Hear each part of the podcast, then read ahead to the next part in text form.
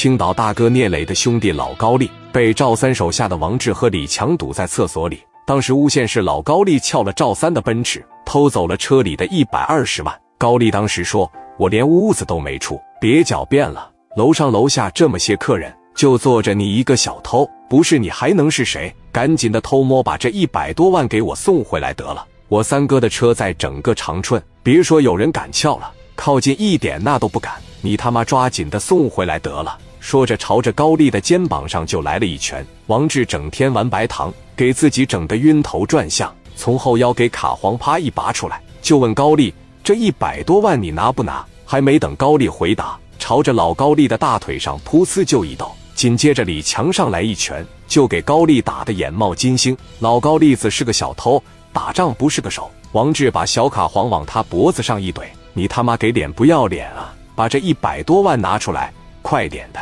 老高丽捂着脑袋动弹不得。我都说了我没偷，你他妈嘴真硬啊！别给你点脸，你就蹬鼻子上脸，赶紧拿出来！哎呀，我操！不是我偷的，我拿个屁呀！你要不拿，我在这扎死你，你信吗？你信不信？朝着高丽的腰上又来一刀。志豪、卢建强见高丽迟迟未回，这两人来到厕所门口敲门。好了吗？喝多了吗？聂磊也走过来。高丽开门。这一说开门，里边王志和花伯、李强他俩一看不好，来人了。高丽声嘶力竭的喊了一声：“磊哥，他们打我！”把门整开，志豪和卢建强俩人往后一退，同时左脚一垫步，右脚抬来朝门上咔嚓的一脚，厕所的门就踢开了。老高丽坐在地上，手捂着腰部，地上一滩西瓜汁。他们扎我啊，磊哥！聂磊往前面这一来，快把你力哥扶起来！卢建强和小豪俩人过去给高丽扶起来。因为啥呀？